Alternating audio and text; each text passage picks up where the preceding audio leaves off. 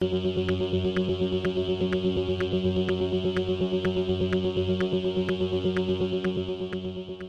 y caballeros, bienvenidos a 10 a 15, un podcast donde se habla de películas y series en un lapso de 10 a 15 minutos.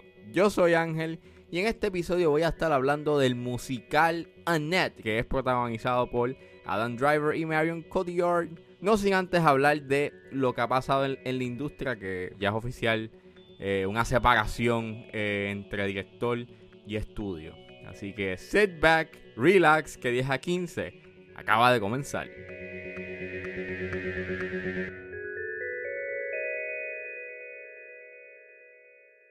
Pues Christopher Nolan oficialmente esta semana eh, se separó de Warner Brothers luego de casi 20 años de trayectoria juntos.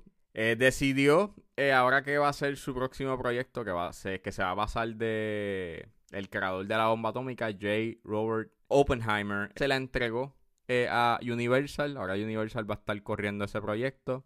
Estaba bien interesante qué estudio iba a elegir Nolan, porque según dice Deadline, pues este eh, estaba entre MGM, Sony y Universal. Yo pensaba de que Paramount iba a estar en la ecuación, but that ain't gonna happen, because eh, ahora quien va a estar de CEO, pues tiene un enfoque más a, a que se hagan proyectos para el servicio de streaming de Paramount Plus. Ok. Y pues, eh, los tres estudios que estaban ahí en ese en la recta final para ver quién era el que iba a producir el proyecto nuevo de Nolan, pues eran esos tres y pues Nolan se fue con Universal. Eh, está bien interesante este el acuerdo que llegó Universal con Nolan porque Nolan pidió eh, que el proyecto tuviese un presupuesto de alrededor de 100 millones, eh, pero también les pidió un control creativo total, 100 eh, millones de presupuesto para el marketing, así que en total serían 200 millones para la producción en sí, una ventana de exclusividad de 100 días, 20% de ingreso inicial de la taquilla, y este es como que la especificación que a mí más como que me, me, me chocó. Este, y es que él pide un bloqueo del estudio a que el estudio no puede lanzar un estreno eh, o una película de ellos tres semanas antes de que eh, la película de Nolan estrene y tres semanas después. Así que la película de Nolan tiene que estar corriendo solamente o el estudio debe de enfocarse en, en, su película tres semanas antes y tres semanas después. En ese, en ese in-between no pueden lanzar nada más. Y este... Ok, este, bueno, maybe eso era algo que también pasaba con Warner Brothers. Eh, ahora que lo pienso, pues cuando iban a lanzar un estreno de Nolan, pues no ponían otro proyecto que era de Warner Brothers, se enfocaban solamente en, el proyecto de él. So, I'm not sure si eso pasaba o si eso llegaba a pasar.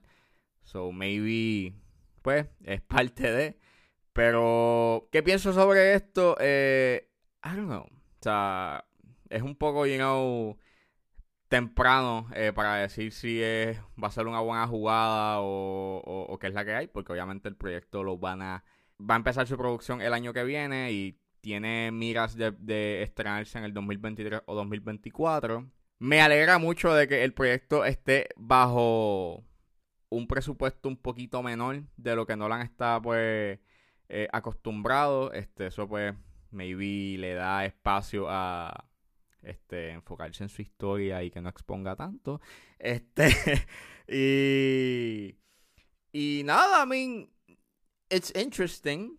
Pienso de que la razón por la cual él se fue de Warner Bros. es bien, es bien absurdo y bien ridículo, pero pues él tiene este aire de que, ¿sabes? Él es un director de el, la, mejor manera para ver cine es en el teatro, pero pues las cosas están cambiando. También los tiempos en donde estamos viviendo actualmente está un, está un poco difícil, you know, ir al cine todo el tiempo. O sea, yo pienso de que la eh, lo que él hizo cuando estrenó Tenet, este, o las declaraciones y la actitud que tenía eh, durante el estreno de Tenet no, no, no me gustaron. Se veía bien prepotente y bien arrogante.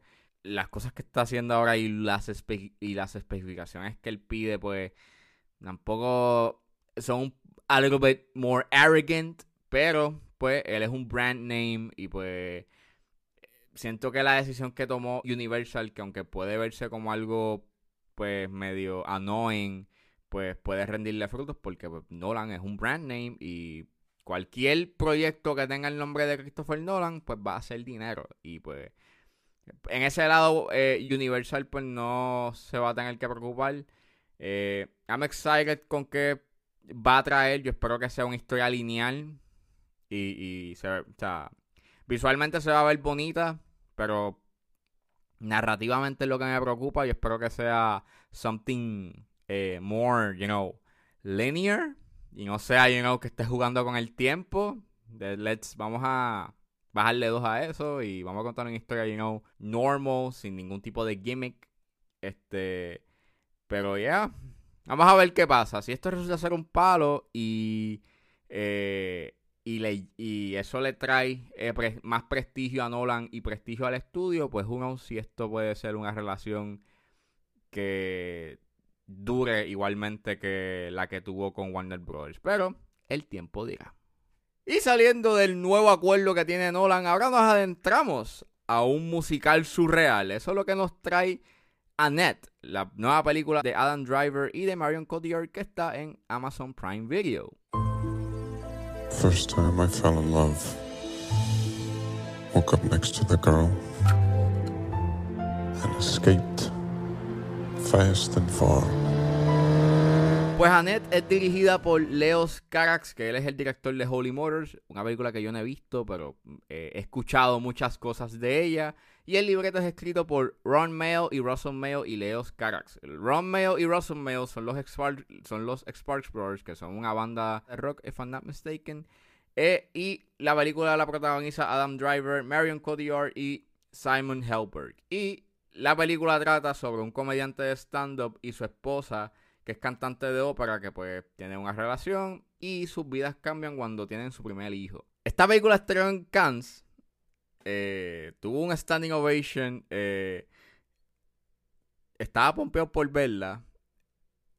He escuchado muchas reacciones mixtas de ella y una de las que he escuchado mucho es que esta película es sumamente eh, rara y, y, y, al garete y bien estrambótica. Y sí, eh, Annette es una película que es una experiencia bien surreal. Este, en mi caso, a mí, me encantó mucho eh, esta película. Me sorprendió bastante que me gustara tanto. debido a que es un musical y yo no soy tan fan de los musicales.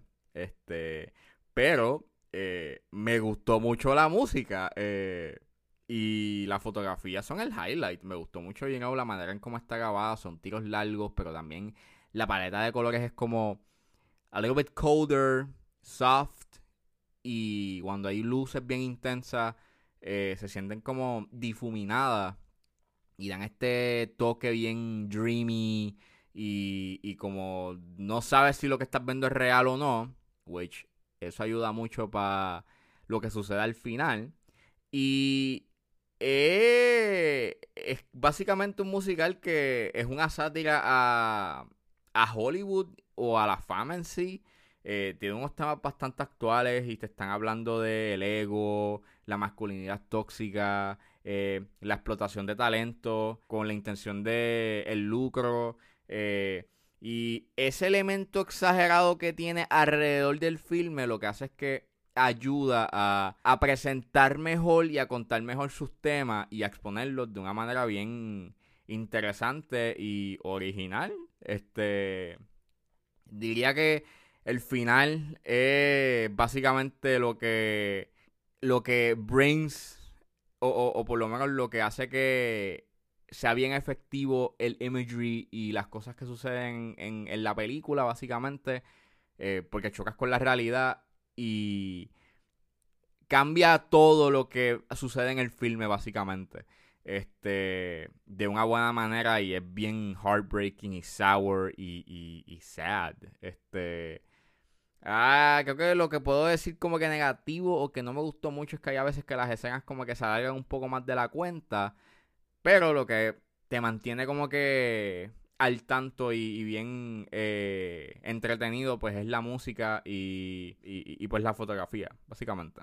A veces sucede que que la coja en serio. Hay, un, hay una canción en específico que se llama We Love Each Other So Much, que la canta Adam Driver y Marion Cotillard. Los dos son excelentes en la película, but esta canción es muy buena, but la manera en cómo la presentan en el filme, eh, keep in mind, que es bien funny y luego como que la reincorporan o, aparece en un flashback eh, en una escena en donde se supone que sea dramático, pero yo lo que estoy es pensando en lo funny que fue la escena cuando la estaban cantando.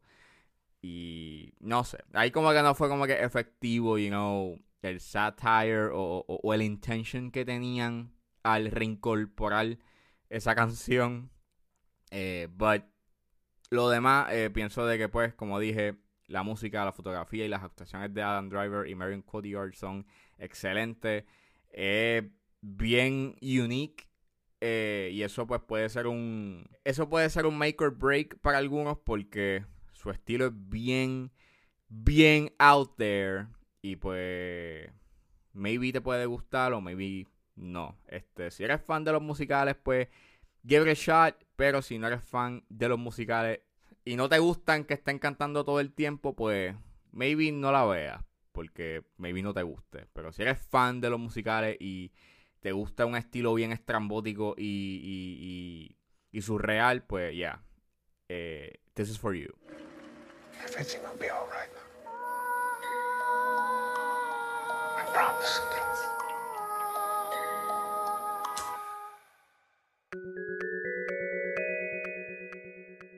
Bueno, eso fue todo en este episodio de 10 a 15. Espero que les haya gustado. Suscríbanse a mis redes sociales. Estoy en Facebook y en Instagram como ángeles.pr. Me pueden buscar en su proveedor de podcast favorito como 10 a 15 con Ángel Serrano. Gracias por escucharme y nos vemos en la próxima.